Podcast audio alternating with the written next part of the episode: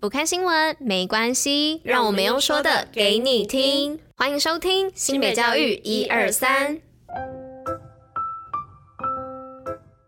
Hello，大家吃饭了吗？我是珍珍，我是拉拉，大家午安，午安。今天是一月十七号，星期二，新北教育一二三的第一百九十四集，同时也是第三季的第五集哦。是的，今天是十七号了，礼拜六就是我们的农历新年除夕。哎，不知道拉拉，你希望除夕当天晚上吃到什么菜色吗？我希望吃到鱼，我还蛮喜欢吃鱼的。哦，鱼吗？对啊，哎，你们家吃鱼的时候会把鱼翻面吗？鱼翻面，嗯，好像不太会耶。因为其实我有听说一个典故，就是因为说，呃。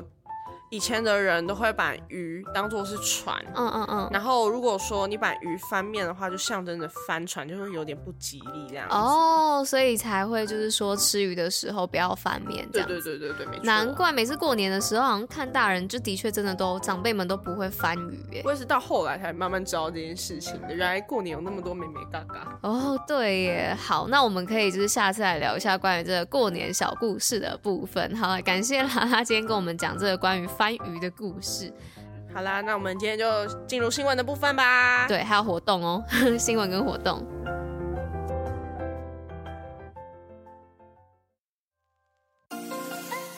新北活动爆爆乐。那今天活动的部分要来报什么呢？是要来报二零二三全罗北道亚洲暨太平洋壮年运动会。那结合文化与旅游的生活体育国际大赛呢，今年五月在韩国的全罗北道盛大登场喽。那总共有二十六项运动项目，只要年满三十岁即可报名。心动不如马上行动哦！出国比赛还可以搭配旅游观光。那详细报名资讯呢，请上二零二三全罗北道亚洲暨太平洋壮年运动会官网查询。好，那进入今天第一则新闻的部分呢，是要来跟大家分享新北市童军教育领头羊推广童军教育与编辑教材。那新北市一向呢为全国童军教育的领头羊哦，已于一零四年呢达成校校有童军，那至今已成立了六百二十七团，一万多位学生参与，总数呢为全国第一。那有鉴于童军相关教材的缺乏哦，新北市集结童军教师逐步编辑各阶段的童军教材，而去年发表的新北市童军十八堂课一书呢，更与十二年国教紧密连接，希望能让童军教育更融入孩子的生活当中。好，那第二则新闻的部分是新北为幼儿打造动动健康操，唱跳还能学本土语。新北市教育局昨日发布动动健康操 MV，宣布幼儿健康操迈向二点零进阶版。教育局长出席记者会，与幼生一同动起来，同时叮咛孩子把健康带回家，邀请爸爸妈妈、阿公阿妈一起律动，希望在幼生的带动下，能够同享运动的快乐。影片中也融入了闽南语、客语、原住民族语等语言，感受到不同族群多元共融的文化特色。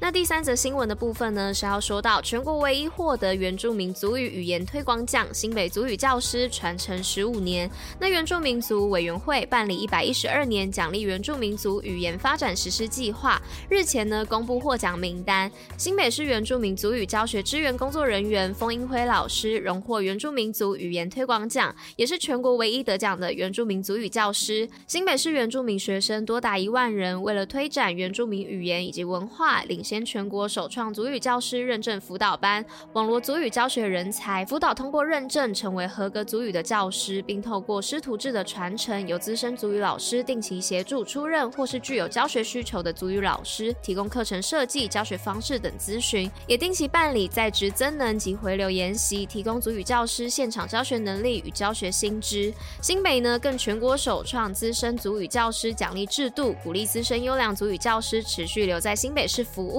让原住民学子能够学习母语，传承原住民文化。好，那最后一则新闻的部分是新北幸福保卫战寒假不打烊，全天候守护孩童温饱。今年寒假从一月二十号放假到二月十二号，共长达二十二天。而新北市的幸福保卫战已推动十年，除了四大超商可以取餐，近年更有八方云集、梁社汉排骨及胡须张卤肉饭等爱心店家加入，公司协力推动好日子爱心大平台供餐计划，让提供的餐食更加多元。而寒假期间，爱心依然不打烊，共有两千七百四十二间超商、餐饮店家持续提供经济弱势或家中突遭变故的十八岁以下儿少免费供餐。各校也在放假前加强宣导，让孩子知道求助管道，协助有需求的同学渡过难关。